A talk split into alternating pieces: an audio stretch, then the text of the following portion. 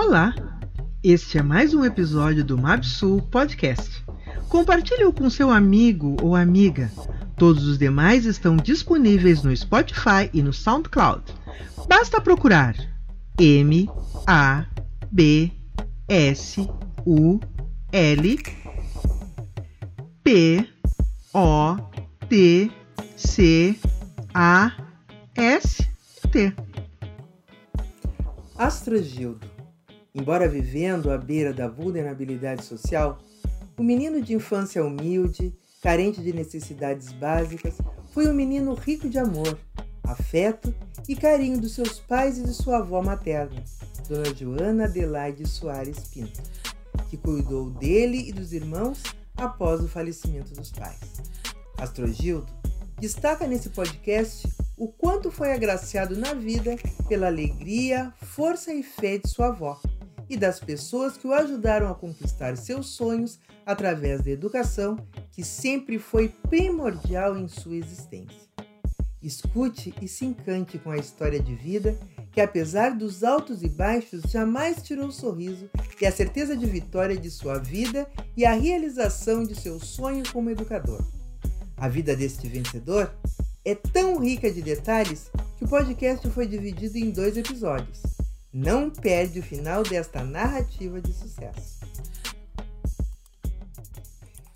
Então, gente, depois de tanto tempo, eu retorno né, para os podcasts do Mabsul, hoje com uma pessoa super importante, que considero não só um personagem importante para a nossa história, mas um amigo, um irmão, que é o querido Astrogildo. Então, Astrogildo, antes de mais nada, eu quero te agradecer por tu dispores do teu tempo, que eu sei que tu é uma pessoa super atarefada, repleta de compromissos, mas que reservasse um tempo para que pudesse né, compartilhar com os seguidores do Museu Afro Brasil Sul um pouco da tua história, um pouco dos teus planos, né? E contar um pouco sobre a região onde nós vivemos, tá bom? Muito obrigada e seja muito bem-vindo ao canal do Museu Afro Brasil Sul. Olá, obrigado por esse convite maravilhoso. A gente sempre tem que tirar um tempo quando nós vamos falar de nossas raízes, das nossas histórias, dos acontecimentos e de muitas mudanças, muitas coisas que hoje vem esclarecendo de uma forma que as pessoas possam entender realmente quem fomos nós, quem foram nossos ancestrais. Então é um prazer imenso estar aqui falando, contribuindo com aquilo que eu puder. Obrigado. Então, obrigado. Então vamos começar pelo teu nome de batismo, o nome da mãe, o nome do pai e a cidade onde tu nasceste. Certo. Eu nasci na cidade chamada que conhecida como cidade heróica. nasci na cidade de Jaguarão. O nome da minha mãe é Aldemira Gonçalves e meu pai Doralice Pinto. E há pouco tempo, digamos 20 anos, que estou residindo aqui na cidade de Pelotas e estou amando muito, muito, muito pela sua cultura, pela sua arquitetura e pelo desenvolvimento todo, como este que está acontecendo neste momento. Que bom. Em que ano tu nascesse, Astrogildo? Nasci no ano de 1961, exatamente no dia 11 de outubro. Ah, amo essa data. Ah, e tens mais irmãos?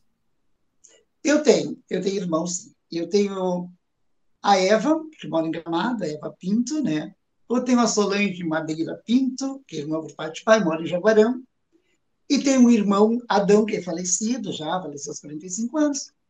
E o ano passado, a minha irmã faleceu, a Sandra. Então, hoje eu tenho a, a Eva, que mora em Gramado, e por parte de pai, a Solange, que mora em Jaguarão.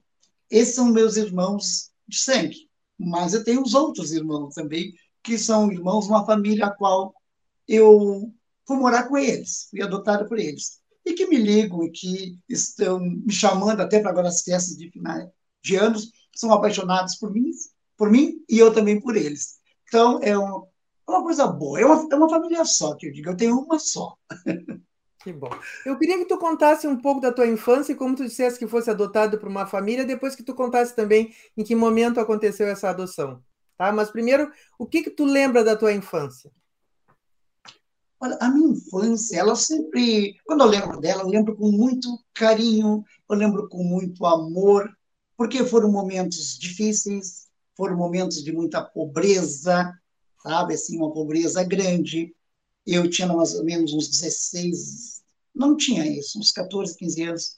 Eu perdi meu pai, né, na cidade de Jaguarão, e futuramente, eu acho que uns 15, 16, por aí, a minha mãe também veio a falecer, minha mãe. E aí eu fiquei morando com a minha avó no Cerro da Pólvora. Isso é um bairro lá em Jaguarão que é muito conhecido, pólvora, porque tinha as canteiras naquela época, onde explodiam, né? Então, seria pólvora, que eram britas para a fabricação de alicerces de, de construções civil. Então, foi uma infância humilde, muito humilde. Nós morávamos, morávamos numa casinha que era uma peça dividida com uma cortina, sabe? E coberto, era um rancho que a gente usava lá, um rancho, coberto de palha de Santa Fé. E nesses dias de chuva, assim, a gente passava muita dificuldade, porque chovia, tinha que colocar bacia, tinha que colocar plásticos forrando, tinha que colocar baldes. Mas dentro desta casa tinha tanta alegria, sabe? É, é, tinha tanto carinho que, na verdade, a gente não sabia que era tão pobre. Nós viemos descobrir que era um pobre hoje, né, depois de um longo tempo, claro, hoje no, na maneira de expressar, mas depois de um longo tempo, porque para nós aquilo era tão tranquilo, a gente recebia muitas doações de alimentos, quando faltava um açúcar, a gente ia na casa de um, batia na porta, pedia, eu cansei de ir nas casas pedir, é, limpar pátio, limpar galinheiros. E, e era. Mas aquilo, como eu disse, eu, a gente não fazia aquilo com tristeza, não era nada feito com tristeza.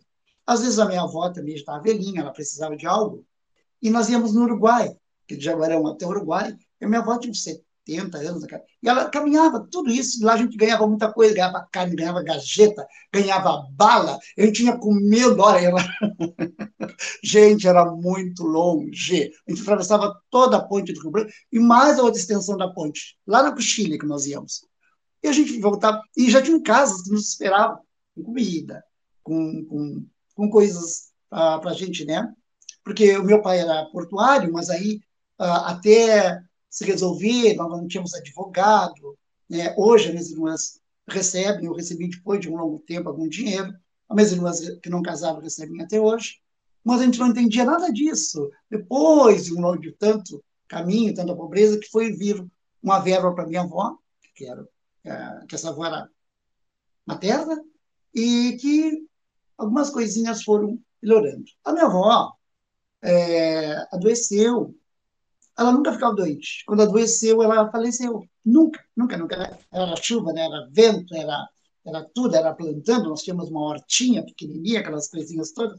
E ela faleceu aqui na, na cidade de Pelotas. Logicamente, nós ficamos totalmente sem chão. Ali sim, os momentos de partida da família os momentos que a gente sofria muito, de muita tristeza. Mas a minha avó, com toda essa. sabia ler muito pouco, muito pouco ela conseguia nos conduzir. Então, nós deitávamos à noite e ela começava a nos contar coisas da vida, como teria que ser a vida. Contou que ela viveu momentos de, de, de escravidão, já no final da escravidão, contou das coisas que ela fazia nas fazendas, né, que ela trabalhava, o que ela podia, o que não podia, dos sofrimentos, as coisas, tudo que ia acontecer. Então, aquilo nós gostávamos de ouvir. Aí dizia, tá, vó, conta mais um pouco. Ela contava as histórias daqueles carros, daquelas coisas, porque a minha avó é do Erval, meu pai também é do Erval do Sul. É, aí meu pai veio para Jaguarão, aí conheceu minha mãe, e aí num tempo, que meu pai era daqui, portuário, então trabalhava aqui em Pelotas, ele trabalhava aqui, né? eu, a gente, nós morávamos na Benjamin, lá embaixo, na frente da antiga cotada, aqui em Pelotas. Depois, ele se aposentou e, e adoeceu, nós voltamos novamente para Jaguarão. Então, eu tenho dois irmãos, um falecido, que é o Adão, daqui de Pelotas, e a Eva, minha irmã, que esteve há pouco tempo aqui, acho que uns seis meses, que ama, ama, ama Pelotas. Ela é daqui, aqui mora em Gramado. Então, foi uma história. E aí, gente, claro, eu sempre fui uma pessoa, eu tive muita luz, eu tive muita sorte. As pessoas me chamavam tanto, sabe? Então, eu passava natais fabulosos na casa de, de amigos, casa de professores. A gente não sentia a, a, a dor, nem o. Porque não tinha dor, mas aquela coisa da, da pobreza. Para nós, era tudo normal. E a nossa avó, ela fazia a gente se aliviar. do peso. Assim, hoje não tem. Também nós não vamos matar o lugar que tem, então, também nós vamos sair de manhã cedo vamos conseguir comida. e nós saímos para buscar comida. Eu, só, eu tinha uma coisa, eu nunca deixei de estudar. Nunca, nunca, nunca, nunca. Então eu amava, eu jogava molhado na escola, mas eu não faltava. Ganhava roupas, ganhava óculos na escola, da, roupa, da rouparia, aquelas coisas todas, né? E, então, sempre muito bem quisto na escola. Eu mostrava com os professores, um me mandava um leite. Então, a gente achava tudo, tudo, tudo tão natural. Graças a Deus. E a cultura afro já começou quando minha avó contava muito, mas muita coisa. As coisas que aconteciam de fato, o nossos bisavôs, do pai dela, da Conta mãe. um pouco. O que que tu lembra do que a tua avó contava, por favor? Olha, das coisas assim que ela contava, é que, uh, que não podiam entrar na sala, que é, passavam muita dificuldade para se alimentar, era uma, uma, se alimentavam mais de sobras, de restos, de coisas assim, apanhavam por qualquer motivo, sabe? Apanhavam muito por qualquer motivo. Ah, como ela trabalhava em fazenda, elas tinham como fazer os, os, muros com aquelas pedras, que ela chorava muito, vendo que, que, todo aquele sofrimento. A minha avó morava numa casa, e nessa casa ela foi bem amenizada com essa família, bem amenizada, que ela contou para nós que até carro se ensinaram a dirigir, porque naquela época, né? E ela disse, olha, me ensinaram até a dirigir carro. Né, ela teve uma sorte de, cair numa família, mas já o, resto da minha família não teve essa sorte. Então, é, irmãos dos meus tios, as pessoas sofreram muito de pé descalço, com chuva, com vento, maltratados por nada. As coisas não eram por nada, só chegavam e maltratavam porque tinham que maltratar, porque eles queriam ver a pessoa sofrendo. Então, ela contava muito para isso, que nós tínhamos que ser pessoas do bem, sabe? que ela teve a sorte de ter uma família. Aos 14, 18 anos sofreu bastante, mas foi conhecer as famílias e ela foi morar na família como empregada. Só que ela disse que era bem tratada, que até os bailes eles deixavam ela ir, que era muito raro. Eles levavam ela, ela ia para o baile e depois voltava. Então ela disse que essa família era assim, era um canto, mas de coisas muito raras, que as amigas dela não tinham. Mas ela disse que mesmo assim, quando ela chegava em casa e deitava, ela ficava pensando na dor do, do, dos familiares, na dor dos outros empregados negros que tinham na casa também. Embora nessa família os negros eram tinham recebiam mais apoio, mais carinho na, na casa. Já parentes da casa cobravam. Por que, que eles faziam assim com os negros? Por que, que eles deixavam os negros, ensinavam a andar de carro, os negros? Por que, que os negros eram tratados sem, sem chicote? E essa família, esse senhor, mais uma filha que tinha, ela nos contava, que eles não eram assim, que eles diziam, não, isso passou. Naquela época, já dizia, isso passou, isso não é bom fazer. Quem é que dorme, quem é que descansa com a alma de judiar de uma pessoa por nada? E mesmo que cometa alguma coisa, nós vamos mandar embora da fazenda. Não vamos fazer mais, vamos fazer nada. E ela nos contava tudo isso. E eu achava interessante, eu ria quando ela me contava que voava de carro. Aquela época, né? E ela também ria muito contando essas coisas. Minha avó não tinha tristeza. Não tinha. E, e isso foi uma coisa assim, foi uma das fases interessantes. Eu brincava muito, nós brincávamos muito, muito mesmo. Né? Naquela época, eu brincava por tudo. Eu tinha uma, um pneu, sabe? como eu não tinha um brinquedo bom, eu tinha um pneu. Aquele pneu corria por toda a cidade com aquele pneu. Depois tinha uma rodinha que enganchava num aramezinho. Eu lembro desse brinquedo. Lembra? Lembro. Esse brinquedo. Eu amava. amava, amava, amava. E a gente tinha um respeito que era, naquela época, era um respeito, eu jamais, nunca na minha vida eu respondi para minha avó. Nunca. Ela estando certa, ela não estando, ela me cobrando, não cobrando. Nunca, nunca, nunca. Nós, nenhum. Não... Aí um irmão meu foi morar com outro tio, que faleceu. A, a outra minha irmã foi morar, trabalhar em casas de família, as pessoas foram saindo de casa. E eu, na escola que eu estudava, Joaquim Caetano, existia lá o, o João Ricardo e o Ronaldo e a Vera. Jorge bebia ele. Ele disse assim, vai almoçar lá em casa. Ele dizia, ele ele era da minha idade também. E eu ia naquela casa, de como é que eu chegar nessa casa, essa casa bonita, essa casa linda. Ele disse, mas vai almoçar com a gente, sim. Aí, cheguei lá, morrendo de vergonha, tímido. Ah, mas quem é? Mas muito bem, assim, me receber. Ah, esse menino. Mas não, tu faz o seguinte, toda vez que tu sair da escola, tu vai almoçar aqui. Aí tu vem tomar café também. E às vezes eu ia. Mas porque, aí mandavam me perguntar por que eu não aparecia. E aí, quando a minha avó faleceu, um pouquinho antes da minha avó falecer, eu já tinha esse contato com eles. Aí eles disseram, vem para cá, vem morar aqui com a gente. Só existe uma coisa, tu nunca vai poder parar de estudar. Não queremos que tu trabalhe. Não faz nada. Vai ser com todos aqui de casa. E porque eu já adotei, essa senhora disse, eu já adotei mais duas pessoas, mais três crianças, eu adotei, e, e tu vai vir para cá. É uma senhora que tinha uma vida tranquila, uma vida boa, muito boa, chamava-se Margarida Ávila. Então ela era muito boa, ela tinha um coração naquela região ali. Eles eram fui... brancos ou eram negros? Brancos. Tá. Brancos. Eu quero, vou te interromper só um pouquinho para te perguntar alguma coisa ainda da tua avó. Esse lugar claro. onde ela morava, que, que município era? Erval do Sul. Tá. E tu sabe que família era?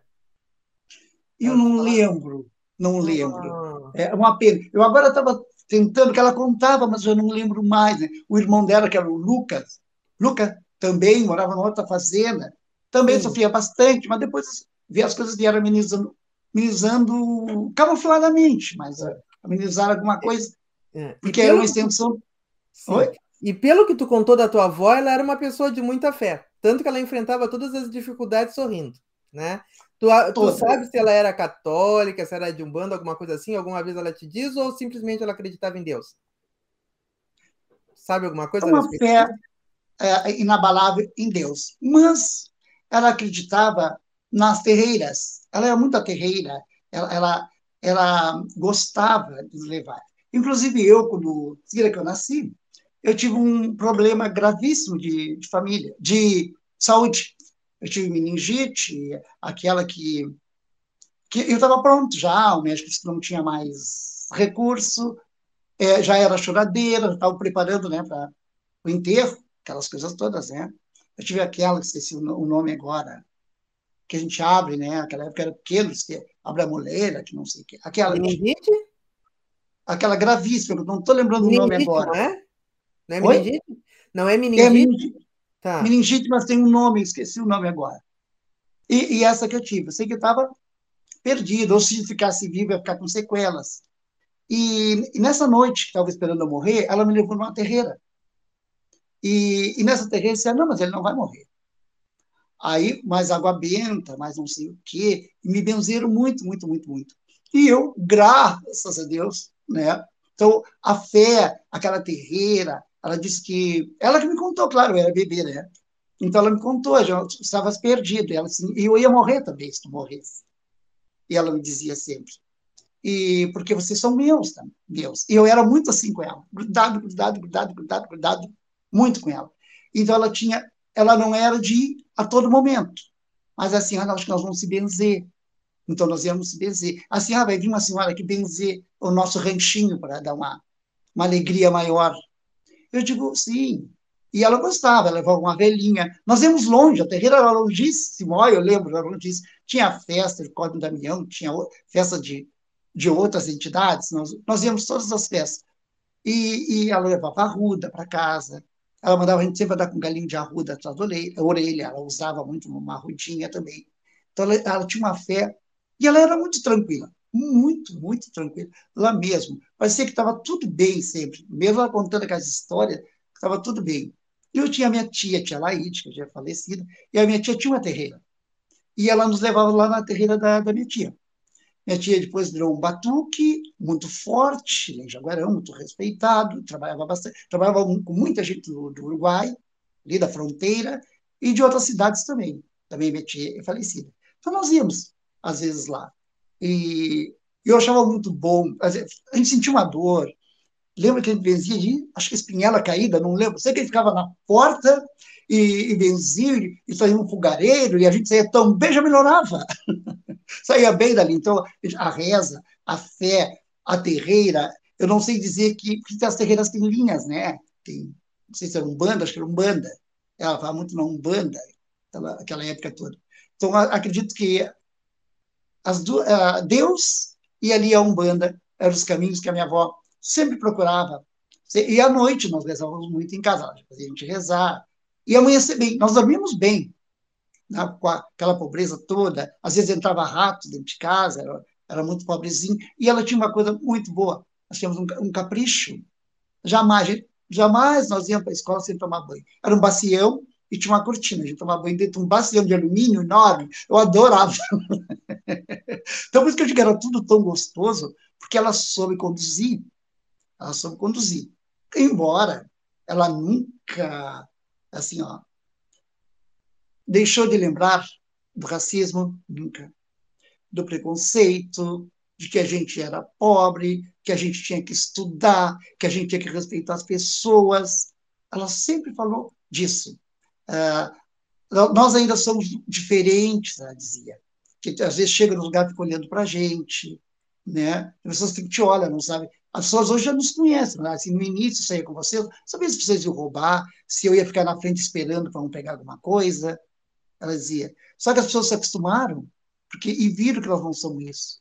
Isso aí é importante. Mas quantas pessoas eu chegava com vocês, elas ficavam olhando de longe, até eles se acostumando, ficavam cuidando se vocês não iam pegar nada. E se vocês pegassem, se vocês pegassem, dizia para nós, eu ia levar vocês lá pela mão para entregar. E pedir para a pessoa conversar com vocês. Vocês nunca me tragam nada. Nunca. E assim isso acontecia, né? Na escola não podia voltar uma queixa para a escola, nada. Ela ia na escola, ela organizava um jeitinho, ela ia lá fazer tudo para nós. E as coisas, né? Embora, às vezes, naquelas dificuldades, todos os aniversários, principalmente os meus, que, tava, que continuava ali morando com ela, era um bolinho. Sempre tinha um bolo. Digo, vó, não faz bolo. Assim, como que vai ter teu aniversário sem bolo? De todos ela fazia. Mas é que os outros foram trabalhar, foram sair, minhas irmãs até são mais jovens que eu. Mas foram trabalhando, foram para casas de família. Quando eu fui morando numa fazenda, até minha irmã que faleceu morou numa fazenda, sabe? Essas coisas todas. E eu ficava muito na volta ali. E, e aí eu conheci essa família, com o João Ricardo, que era muito meu amigo, tinha minha idade, e comecei para essa casa da dona Margarida Ávila. E ela começou a deixar, deixar. Ela disse assim: ah, eu vou fazer um quartinho aqui para ti. E ela me tratava com tanto amor, com tanto carinho, que, que eu, eu, não percebia assim nada. Era tudo igual. Tudo igual. O, o almoço era igual, a mesa era igual, tudo igual. Quando dava dinheiro para um sair, dava dinheiro para todos. Sabe? Então, ela tinha essa. E era dela, essa coisa assim de. E todo mundo que queria uma coisa, ela pedia para ela. Ah, então, porque eu estou ruim de saúde, só não consegue isso, só não consegue uma cadeira, só não consegue essas coisas. E essa senhora que, que adotou, ela também não sabia ler. Ela não sabia ler. Mas ela tinha uma espiritualidade, sabe? A minha avó sabia ler. Minha avó sabia. Aprendeu lá fora, na campanha. Mas a senhora não, não sabia ler. Maravilha. Também ela tinha vindo de fora. Mas ela teve uma sorte grande, graças a Deus, de viver bem, de, de acolher todas as famílias. E ah, não só os filhos que ela tinha, ela tinha dois filhos biológicos. Nós éramos três, mais ou menos, é, os três ou quatro, eu estou lembrando bem, e eram os filhos do coração, como ela dizia. Vocês são meus filhos igual, não tem diferença nem de roupa. E eu fui me apaixonando por aquilo ali, fui gostando daquilo ali, mas sempre convivendo com a minha família.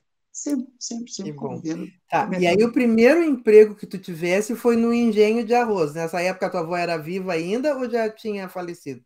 E me conta um pouco sobre essa história. Isso. Nesta época, olha, você puxasse pela memória agora. Essa época do, do engenho, e a minha avó, não, ela já tinha falecido. Ela tinha falecido. E, e eu fui morar, já estava ficando lá na casa de família, ficava lá nas minhas irmãs, aquela função toda. E aí eu fui num, num engenho e disse, eu digo, ah, eu queria trabalhar, aquela coisa toda. E aí eles me disseram, não precisa trabalhar, essa é minha mãe de criação, não precisa trabalhar. Eu digo, mas eu quero trabalhar, eu gostaria de trabalhar. Assim, então tu vai trabalhar porque tu queres. Tu vai morar aqui o tempo que tu quiser, mas se tu parar de estudar, tu não mora mais comigo. Não aceito. E ela sabia, né, que eu já estava acostumada, apaixonada aquele, aquelas coisas todas ali, né, aquela maravilha. Ela disse, então, escolhe. E aí eu comecei a trabalhar e comecei a faltar aula à noite, passei para a noite, né? E alguém contou para ela, e ela me chamou. Me disse, bem assim, vou te dar um tempo mínimo, mínimo. Ou tu não vai morar aqui em casa. Sem estudar. Não, porque tu está trabalhando porque tu queres trabalhar. Assim, eu entendo que tu quer tua independência, acho importante trabalhar, acho, mas tu não está precisando. mas trabalha, já que tu queres. Mas não para de estudar. É a última chance que eu te dou. E aí, quando ela falava, ela falava, né? Olha, eu chorei tanto de noite. Eu digo, ai, tem que voltar para a escola. E eu achei que já estava reprovado, que eu não ia, muito tempo que eu não ia. Eu saía para casa de um amigo meu, nós cantava, tocava violão. que quando a minha avó era viva, eu ia muito. Depois acho que eu perdi um pouco daquilo, né? Que eu não faltava quando a minha avó era viva. A minha avó foi comprar uma bicicletinha para ir à escola, que era longe. E eu ia naquela bicicleta, com chuva, com vento, com barro, com tudo. Mas lá, já morando, eu digo, ai, coisa boa, aquela coisa. Mudou. Mas eu voltei a estudar, comecei na escola, e, e foi tudo certinho. Até eu, eu fiquei um tempo grande. Aí, e aí eu peguei esse emprego no engenho, só que no engenho era coquear, a gente usava naquela época, coquear de saco. Pegar qual era o nome do engenho? Qual era o nome do engenho e qual era o nome da escola que tu estava? Eu estudava na escola Joaquim Caetano da Silva. Tá? Já, eu tinha estudado na escola Pauares, e depois passei para a escola Joaquim Caetano da Silva. E o engenho era Cooperativa Orizícola do Sul Limitada. Essa cooperativa ela tinha um, um supermercado também, amplo. E eu fui lá, eu digo, onde eu pegar, eu disse, olha, nós temos vaga só no, no engenho. Eu lembro perfeitamente o escritório, chegando, aquele monte de gente sentada, aquele máquina de escrever, perguntaram, o que tu gostaria? Eu digo, gostaria de trabalhar. Em que eu queria trabalhar só. Nós só temos uma vaga, sim. Eu fui. Aí, quando cheguei nesse engenho, que eu olhei as, os caminhões jamantas, eu olhei aquelas sacas de arroz que eu tinha colocado dentro daquele caminhão, eu chegava... eu era bem franzinho. E, e, os outros, estavam ali, que eram colegas já, riam muito, riam muito. E aí, quando eu ia colocar a, a saca, que eu levava ela para cima, ela saía de trás, ela voltava. ela caiu, não tinha força. Aí mas, graças a Deus, aí vinha me ajudar e disse assim: não, eu vou colocar aqui para ti, tá? para te ajudar, até tu pegar uma prática. Aí fica numa ponta, aí fica numa ponta mais leve, sempre colocava numa ponta mais leve. Fiquei dois dias. Aí chegou o seu João Carlos Gazaleira, aqui de Pelotas, e ele era o gerente lá. Não sei se o senhor é vivo, não perdemos o contato depois, mas era uma pessoa fabulosa. E e ele chegou e disse: Não, mas tu é para o mercado, tu não pode ficar aí. Porque eu comecei a varrer o engenho, era uma poeira, uma poeira de casca de arroz, era o que eu podia fazer. E, ele disse: Tu vai trabalhar no supermercado. Cheguei lá, fiquei na. Passei para a chefia do almoxerifado, lá no supermercado. O mercado era uma beleza, né? porque dali para o supermercado era fantástico, grandes avisados, a gente saía dali, jantar, ele sempre muito atenção. E trabalhei um bom tempo no supermercado, até passar para o meu sonho.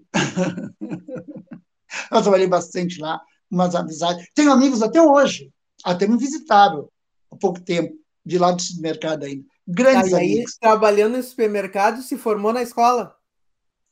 Não, aí, aí eu voltei para a escola, né? Ah. O supermercado, aquela coisa ah. toda. Mas o meu sonho era ser professor. Eu digo, eu quero ser professor. Porque eu chegava em casa, eu imitava meus professores. Lá em Jabarão tinha a professora Marta Queijo, muito querida, que faleceu muito precoce. As filhas já estiveram nesses eventos, mora aqui em Pelotas. A Luciara e que não lembro agora no momento não. E, então ela era muito querida. Aí veio depois a professora Geni, a, a diretora da escola Joaquim Caetano, que faleceu também precoce. Então era, era muito era muito bem quisto por elas. Eu, eu amava a escola. E aí eu digo assim, não, eu chegava em casa, eu imitava elas.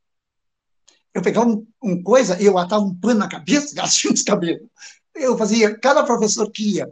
Tinha outro que era o professor Percival, que era o professor da banda, que é de Jaguarão ainda, é de Jaguarão também, e eu, eu imitava todos eles. Então aquilo, eu, eu, eu sabia as matérias perfeitamente, não, nunca tive problema de porque eu chegava em casa e fazia tudo pegava os cadernos e então era fácil para mim. As provas eu nem nem não estudava para a prova, já ia prontinho, sempre nota máxima. E, então eu, eu digo a minha vocação é ser professor. Eu digo, e como ser se naquela época eu estava no primeiro grau, terminando, oitavo ano, aquela coisa toda. Aquela época era o oitavo ano. Eu digo, mas existe, existia naquela época, não hoje, a possibilidade de não estar formado e a gente entrar com um professor emergencial. Fui na Secretaria de, de Educação, aí eles conseguiram, ah, não temos ainda. Aí um amigo disse, no Mobral tem. Me consegui no Mobral, mas o Mobral não fazia parte da prefeitura de Jaguarão, né? Eu vim o pessoal de Porto Alegre. Eu dei aula no Mobral, dei aula para minha tia. Que idade? Que idade tu tinhas? Eu estava com 18, acho. Bem novo, corajoso. É, 18, 19 anos. Muito e, bem. É, foi tudo no jovem, assim, E aí, né, bem cedo.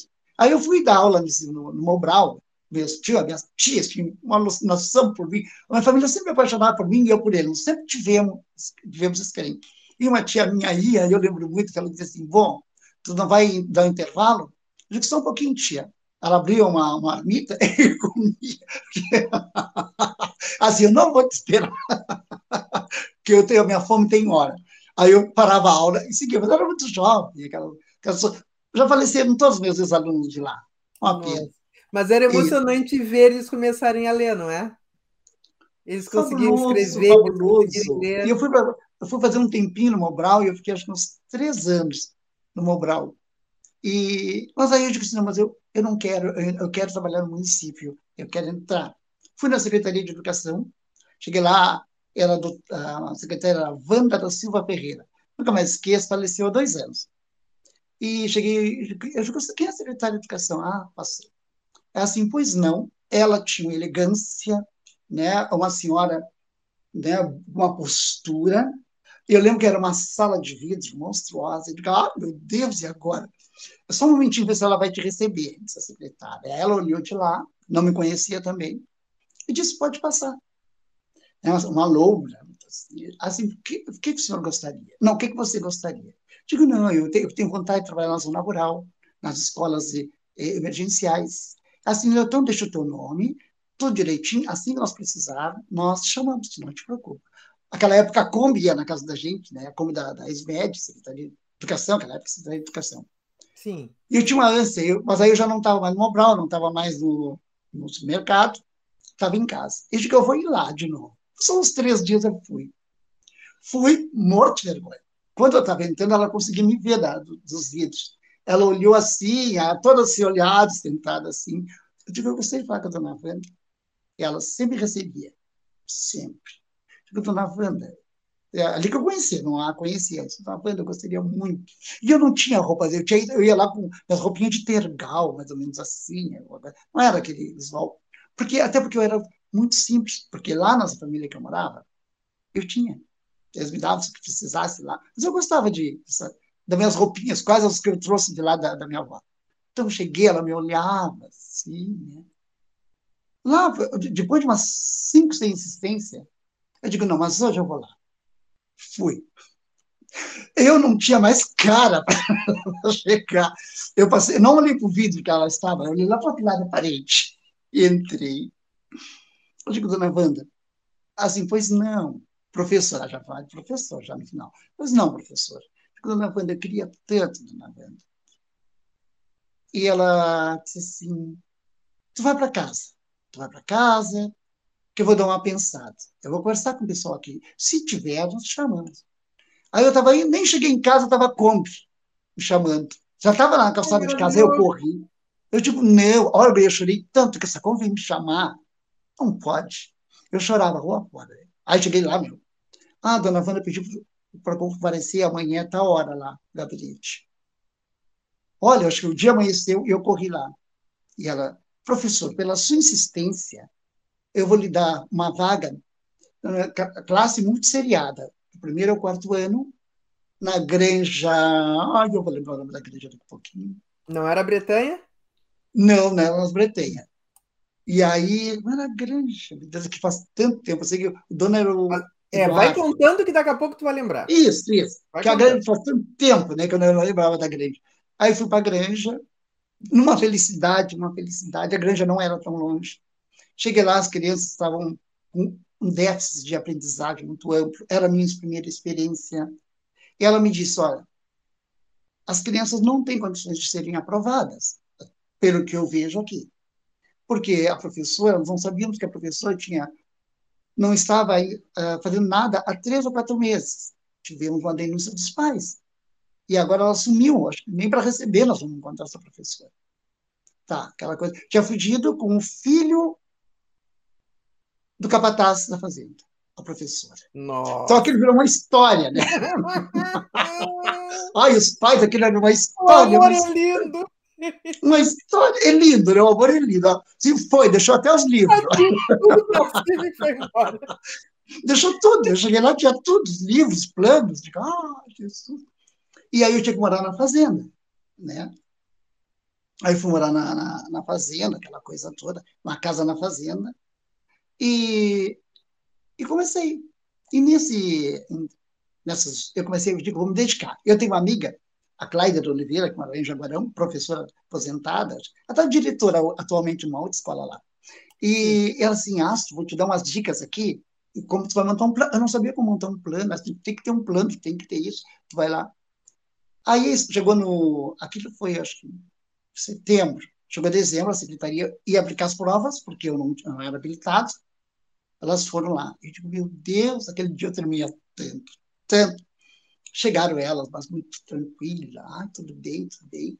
Agora nós vamos pedir para te retirar da sala, ficar o cantinho na sala. Sair da sala não, ficar o cantinho na sala, na observação. E nós tu vai contar as provas, contei aquela contagem toda. Nós vamos aplicar. E, para minha surpresa, as crianças foram aprovadas, quase todos. Nossa. Quase todos. Eu me dediquei, porque era uma paixão, né? E o entusiasmo faz toda a diferença, né? O entusiasmo, as crianças apaixonadas, os pais apaixonados, aquela coisa toda, né? Então eu. E ali eu criei um clima com a dona da fazenda. Ah, ela me adorava. Não deixava o almoçar, no... era com ela. Ela, ela acho que Tereza, ela não ia quase. E é minha amiga até hoje ela não ia não. quase à fazenda, mas quando ela ia, olha, estou indo é, é para o Astro almoçar lá, vocês vão fazer comida para ele, ele não vai fazer mais comida. Aí os capatazes lá também ah, receberam. Começou a ficar bom, começou a ficar bom. Começou a ficar bom. Assim, no final de semana eu vou, na, eu vou para a fazenda e te trago. Ah, não, vou fazer uma matança, fica aí para nós fazer uma matança. É, é, Heloísa, o nome dela, Luísa Marques. Eu digo, ah, Heloísa, e ele era Eduardo Marques. E ele também, muito querido, os funcionários muito queridos, morava, morava numa, num quarto lindo dentro da, da casa, eu morava dentro da casa mesmo deles. Aí tinha casa dos empregados, tinha casa dos empregados, mas eu, ela, ela me colocou dentro da casa mesmo, que, da, da, da fazenda. E aí, tá, aí houve a reunião de professores na biblioteca pública municipal, e a dona Wanda, com o relatório da Secretaria de Educação, ela começou o discurso dizendo: Estou surpresa. Eu quieto. O que é ser um professor? E começou um discurso tão bonito e assim, quero que o professor Astrogildo se levante. Eu não esperava. Ela me deu tanto elogio, ela me deu tanto carinho, ela, ela, ela, me, deu, ela me deixou professor naquele momento, que na verdade eu estava ali, né? Ela me deixou professor. A reunião com todos os professores. Eu fiquei assim. E aí todo mundo, ai, ai se ficasse famoso, aquela coisa. Tipo, não, não fiquei famoso. Assim, então, o teu contrato, agora conosco, é de tempo indeterminado. Só vai sair quando tu quiser. Eu não sabia se eu falava, eu perdi a voz, fiquei sem voz. Ela pediu para mim usar o microfone, eu não usei, vocês acreditam que eu não usei? Digo, dona Ana, muito obrigada. Não usei, eu fiquei meio sem palavra. E também eu era muito, muito tímido, né? E dali ela começou aquele carinho, já mandou para uma escola próxima, e aí surgiu uma bolsa de estudos, né? e ela disse assim, tu vai fazer agora o, o magistério. Eu digo, eu digo dona Vânia, sim, farás o magistério. Ah, mas é em Pelotas, aqui no Cis Brasil. Tive que vir para cá, para Cis Brasil. Eu digo, ai, dona Wanda, eu não, não quero para Pelotas assim.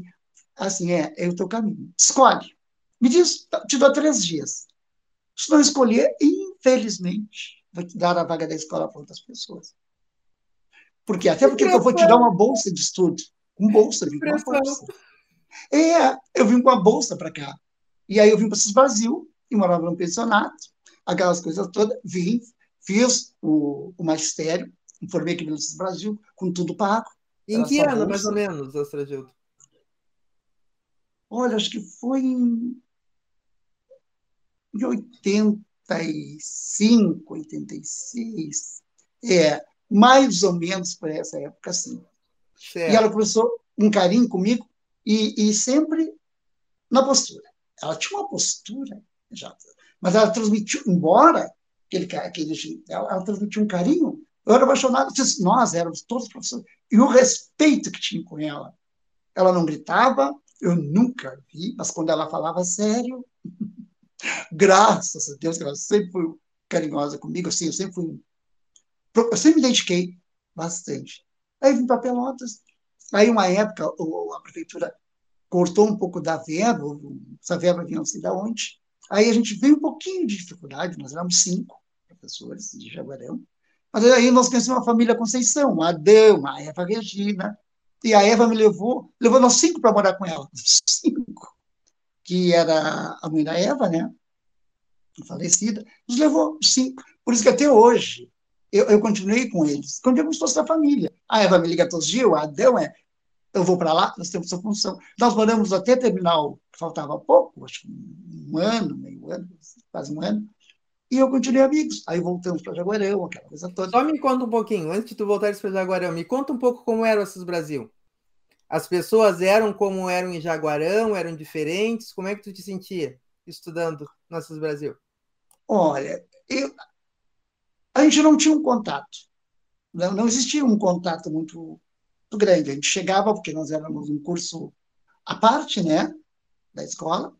Acho que a escola só cedia o espaço, e alguns professores, eu, não lembro bem, mas era parte, e, mas a gente não tinha um contato, o contato era frio, nós não tínhamos um contato, eu não lembro de nada.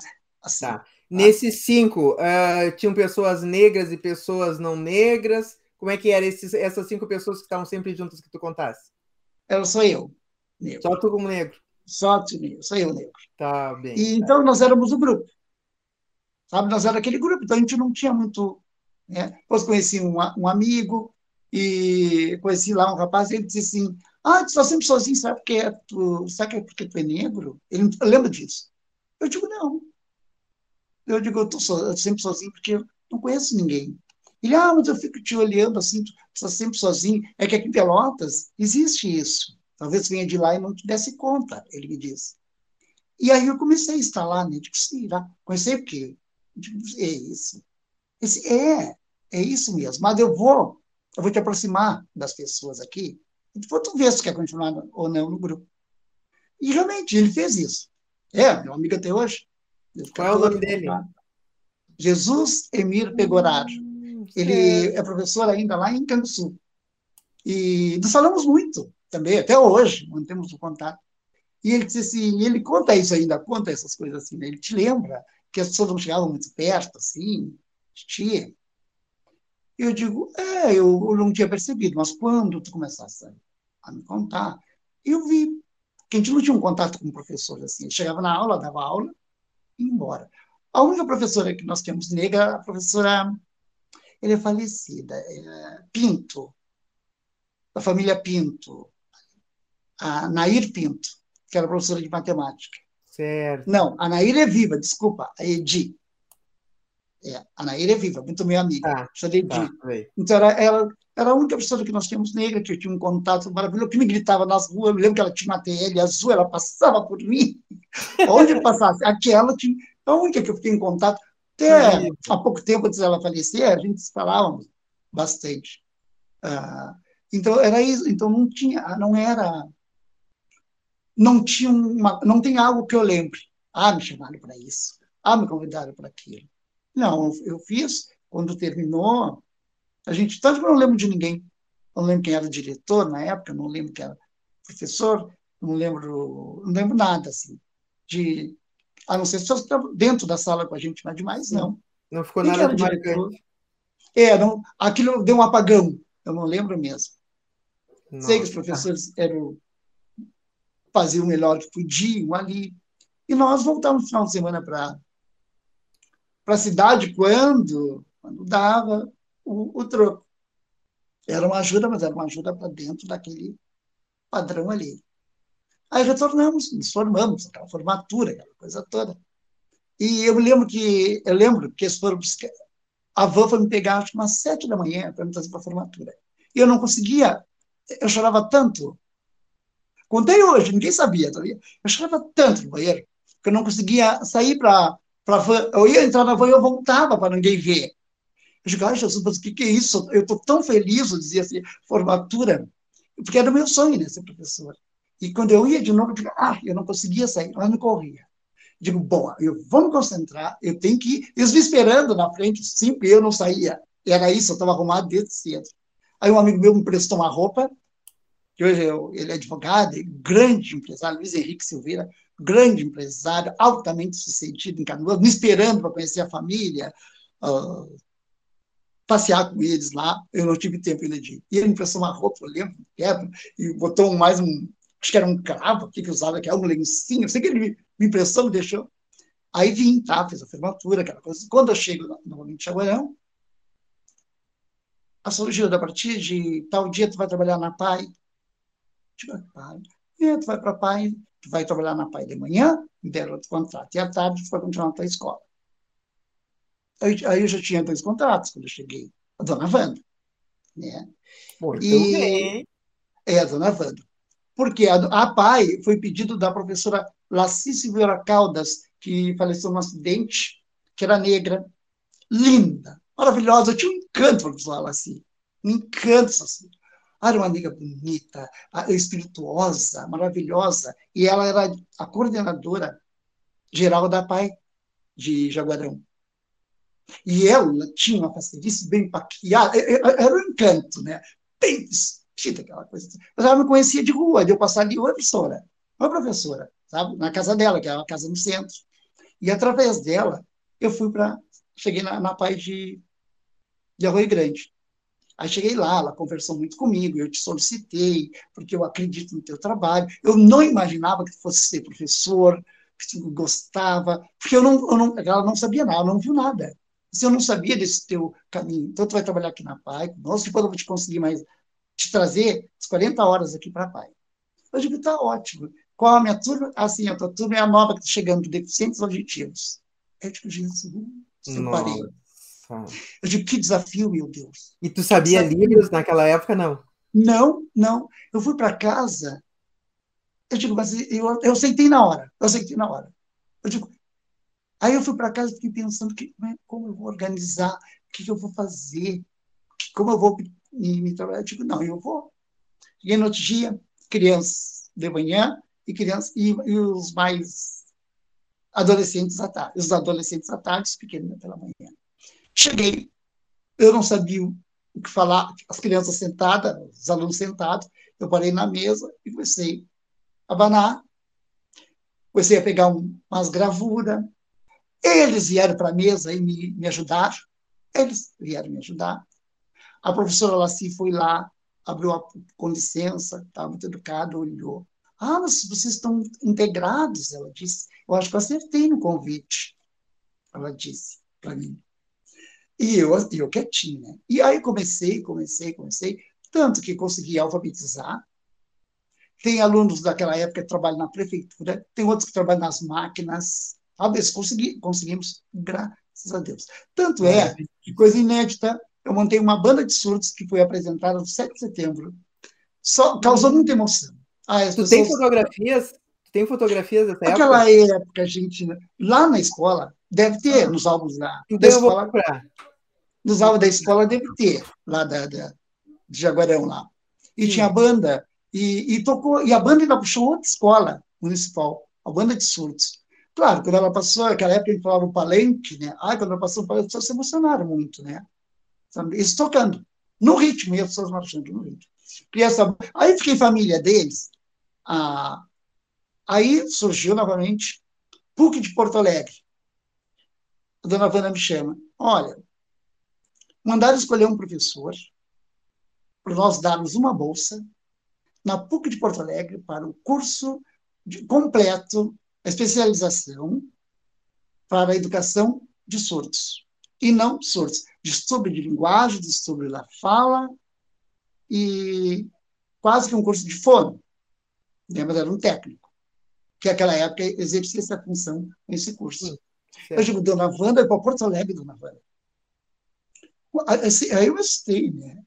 Eu, digo, eu já conhecia Porto Alegre, mas não assim, na PUC. É assim, pois é.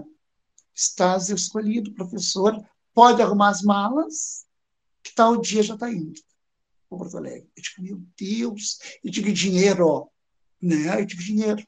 Aí a professora, a professora ela assim, a minha filha mora lá, trabalha na CE, nada vai te faltar. Bom, dinheiro eu vou te mandar, ela disse. E a prefeitura vai te dar uma ajuda e dinheiro eu vou te mandar. E tu vai, menino. Aí cheguei lá e ela me ligava. E, ah, e a diretora da PAI, Cilinha Lucas, que hoje minha amiga, que tem uma casa aqui, mora no edifício Pegado 7 de Abril, aqui em Pelotas. Tava, mora, tem o apartamento ela mora nas fazendas, lá em Juberão, é fazendeira. E ela pegou e disse assim, eu também tenho um apartamento em Porto Alegre, e seguidamente eu estou lá. Então, vou marcar, e tu vai lá pegar dinheiro também. Nós vamos te ajudar que é a minha amiga até hoje, me manda perguntar até hoje, que estás bem, o que que tu precisa, não fica quieto. Seguidamente, quando adoeci, então ela ficou assim, é, aí se liga Lucas, e ela era diretora da, a diretora mesmo da, da PAI, também muito minha amiga, fui jantares na casa, aquelas coisas todas, né? E, mas aí eu fui, chega lá, tinha uma amiga, a, a Neuzelane, que era de Jaguarão, tinha a Neuma, tinha a Nelly, que elas namoram para lá, porque eles lá, é, lá também convivemos até hoje, no telefone, e nos amamos, né? E eu fui, cheguei lá, eu, eu lavei a roupa toda para ir para a faculdade, choveu. Primeiro dia de aula, veio uma bomba d'água, eu estava no parque. Ai, socorro! claro que eu já, eu já estava melhorzinho, já estava, né, já comprado umas duas coisas, as que eu levei para ir trabalhar para ir para a escola, para a PUC apresentar. Aí a, a Neuza Elaine, muito minha amiga, ai, muito casa cheia, faleceu a, a, a Neuma, a Neuma, irmã da Neuza. A Neuma faleceu. Mas ela, muito casa cheia, eu vou te dar uma jaqueta, eu vou te emprestar uma calça e tu vai, tu vai ir de qualquer jeito para sua aula amanhã. Pegou uma calça, até a calça com um cordão na cintura, porque ela era mais alta, coloquei uma jaquetinha preta, marrom, e tudo bem fui para a PUC.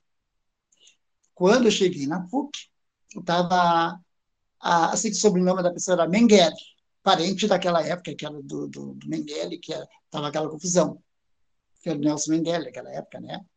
E aí ela começou, ela chegou, sentamos todos alunos, e ela vai, começou a fazer a chamada. E ela vai dizer assim, né? Então, não tinha negros, não tinha negros eu sentado no auditório, tímido, e ela vai dizer assim, Astrogildo Pinto, eu tinha chamado uns quantos, né, uns dois ou três, ótimo, digo eu, ela, ah, estás aqui porque tu. Esse aqui é apadrinhado, ela disse. Eu fiquei, que eu não sabia onde eu ia. Este é apadrinhado, mas seja bem-vindo, Astrogildo. E aí aquilo já me deu um impacto, né? E aí disseram assim, ah, mas ela é, ela é da família Mengele, do, do, do, do daquele, do Nelson, Nelson, não sei o quê, papapá, porque não sei o quê, porque ela, ela, é, ela, é, assim, porque ela é assado, porque ela não sei o quê, porque ela, ela é muito. Ela briga muito, ela não sei o quê. Ai, meu Deus do céu, fiquei assim. E tá, fui para aula, aquela coisa. Farid Mengele, o nome dela.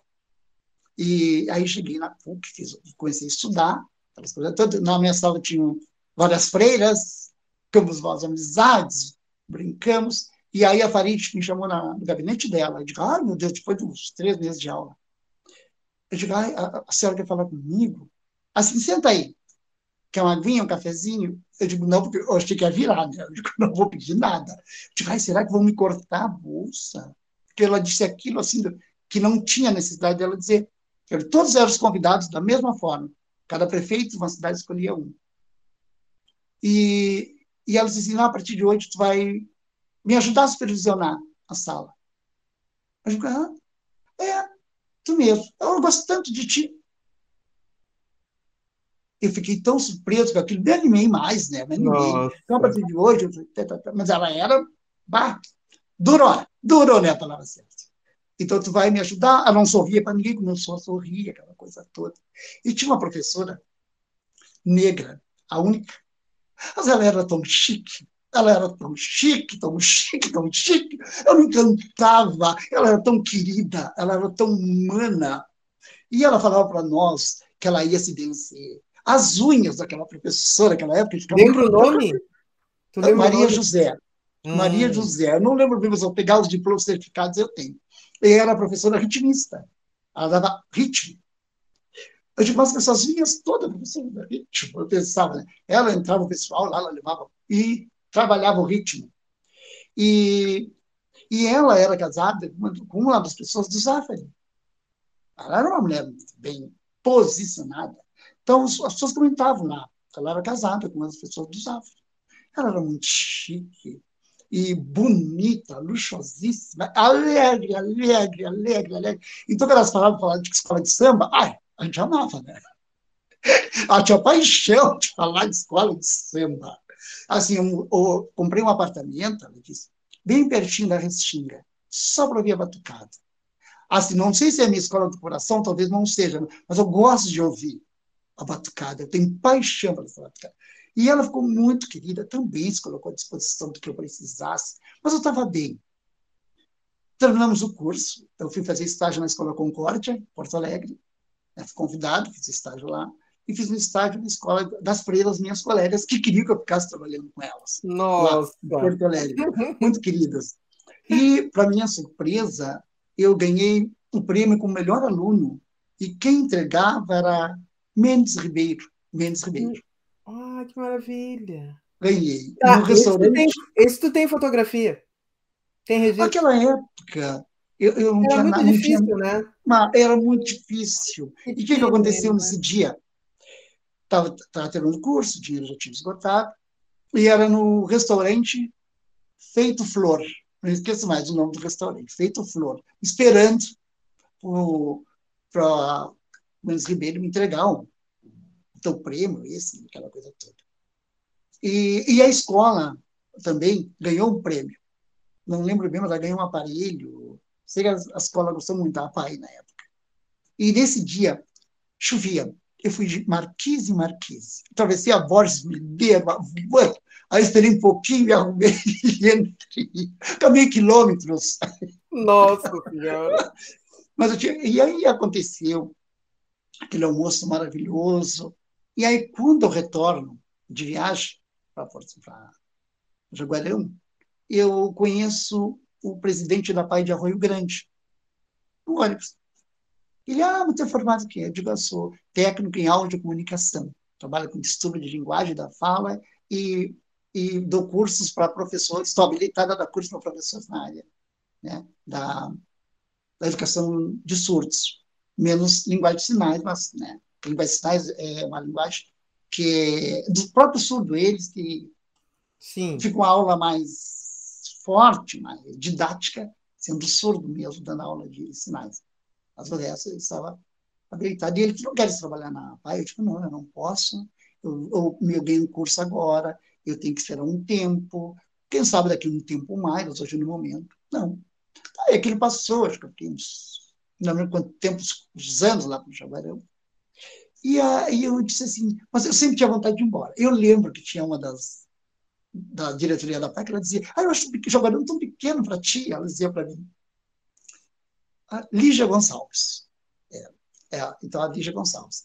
E eu ficava pensando, de, ah, essa mulher tão poderosa me dizendo isso, a dona daqueles engenhos, tudo, ela, ela sempre dizia, bonita, querida, amada. Ah, eu acho tão pequeno, acho que tinha que... Eu digo, eu vou indo aos pouquinhos, então.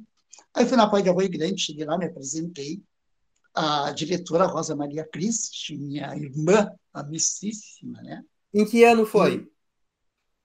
Ali foi em, em 87 já. Tá. 89. 89. Tá, 89. por aí. É, por aí, 89, 90. É, existia ainda o concurso da Miss Mulata, nessa época, em Arroio Grande? Hoje... Existia, ajudei ah. bastante ajudei bastante. O Dedé, meu grande amigo. Tá, então eu quero que tu me conte depois um pouco também. Tá bem. Aí a, a, Rosa Maria, ah, você, mas que bom ter formado nessa área, papapá, papapá. Rosa Maria Cristi, muito séria, diretora, psicóloga da pai, loura, né, muito organizada, muito linda, muito querida.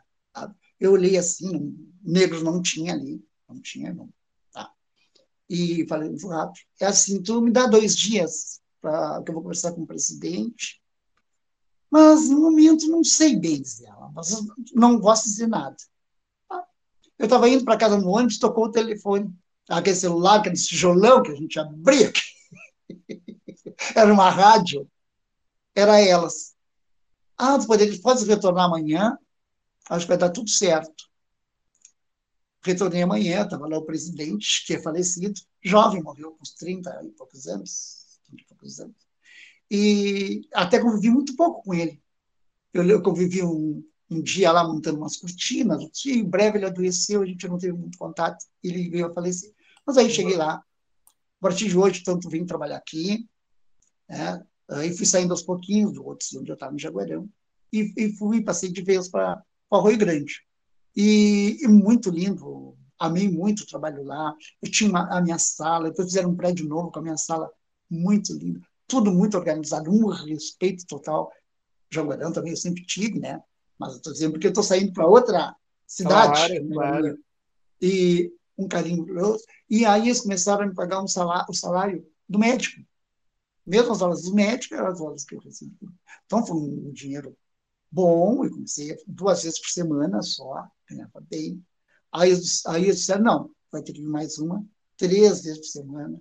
Ah, nós queremos mais. Então eu tinha um salário muito bom. Que bom mesmo.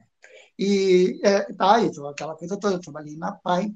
Aí a secretária de Educação me chamou para secretária né, para coordenar paralelamente uma creche num bairro grande, né, um bairro de periferia, um bairro pobre, né, a maioria das pessoas eram negras lá, são negras.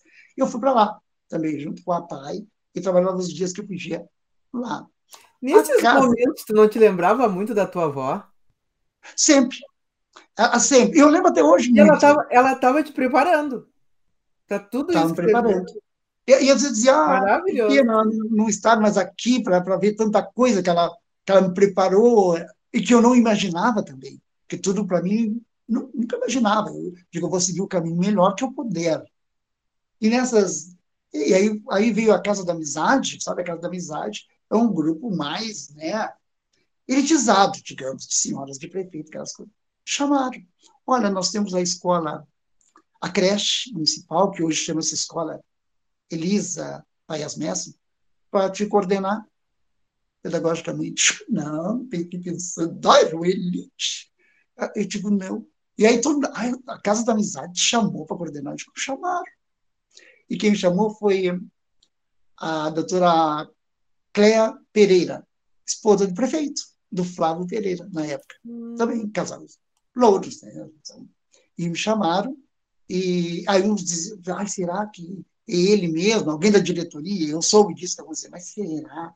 O astrologio dela escolheu, sim, mas não dizendo não, mas também na dúvida, né, naquela coisa toda. E ela, sim, é ele.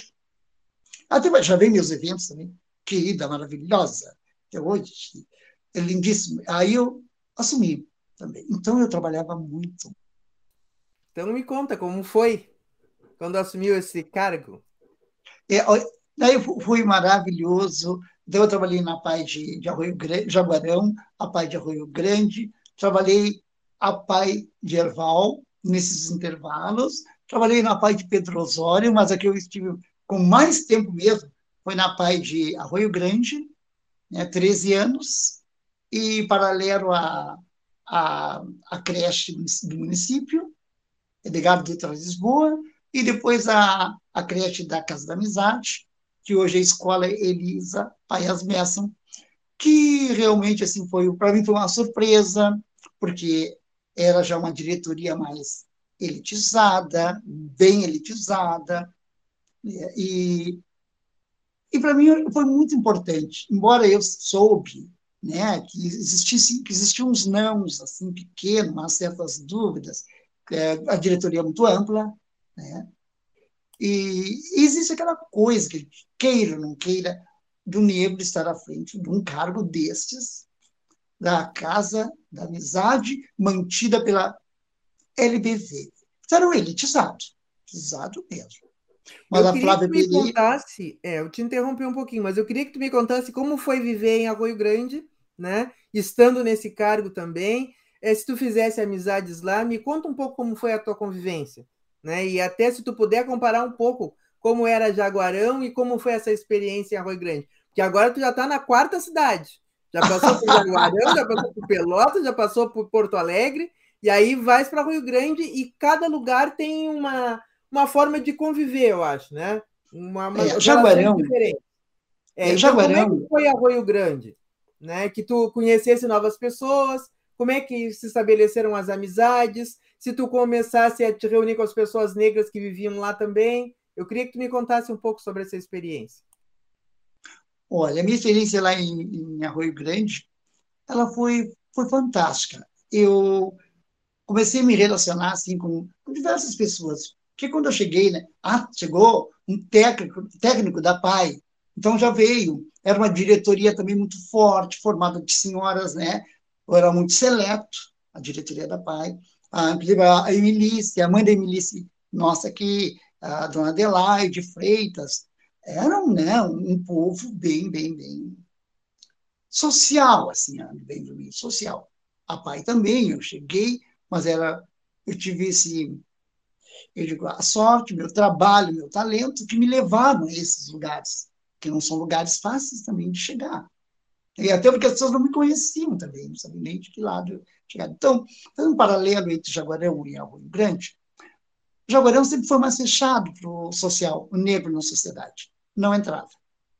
Não entrava na sociedade, eu, eu não tinha convite para ir a um casamento, um casamento, era uma coisa muito rara, existia um, dois lá.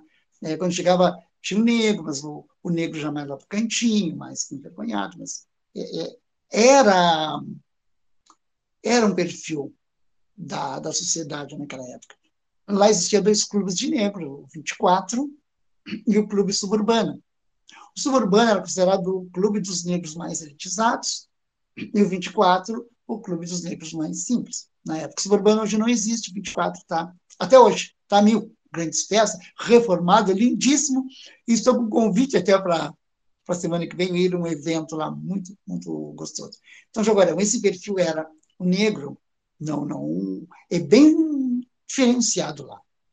Pelo menos na época que eu vivia lá. A gente não convivia com, com em momentos onde tivesse branco de, uma, de um outro nível. Bom, aí tinha o, o Clube Suburbano, 24, continua até hoje. E aí eu parei no clube, conversando, falando sobre o clube Caixeral, também não entrava negros na época. Somente as, as rainhas se visitavam. Então, a rainha do clube suburbano ia no, no clube Caixeral, ia no Harmonia Jaguarão, ia no Jaguarense, e esses iam também lá nos clubes dos negros para visitar. Isso aí sempre era uma, era uma cordialidade, isso aí existia, mas era só naquele momento ali. Não, o negro não vendia nenhum convite, não era nenhum convite. Aí, o Caixeral, parece que o Caixeral começou a fazer uma flexibilidade, porque porque uns casavam, era um clube de, mais simples um pouco, né, em relação aos outros. Então, as pessoas ali que tinham os casamentos, às vezes, né, misturavam, casal com mulato, casal com negro, aí um já era sócio, aí foi levando o outro, coisa. Foram abrindo, foram melhorando, foram, foram misturando mais as, as etnias. Né? Sim. As famílias jaguarão, jaguarense, não. Totalmente elite. Hum. Depois que eu já não morava, não morava mais lá em Jaguarão, Aí sim, eu, eu ouvi falar, olha, estou indo. E, então as pessoas, eu lembro muito que eu não sei por que os negros, amigos meus, eles diziam assim, ai, eu, eu consegui entrar, porque lá começaram a dar umas brechas. Ai, consegui entrar no Arminha Jaguaré. Ai, consegui entrar no Jaguaré. Então aquilo era um, era um poder. Eu lembro. Lembro muito bem que uma amiga me disse assim, ai, vou casar com uma pessoa, porque a pessoa é sócia num clube desses aí. E eu vou começar a frequentar. Casou, realmente, para poder frequentar a, a sociedade mais alta, porque eles não teriam como, né? Mas lembro que na época tinha um promotor, tinha uma filha negra, muito bonita, esse promotor entrava.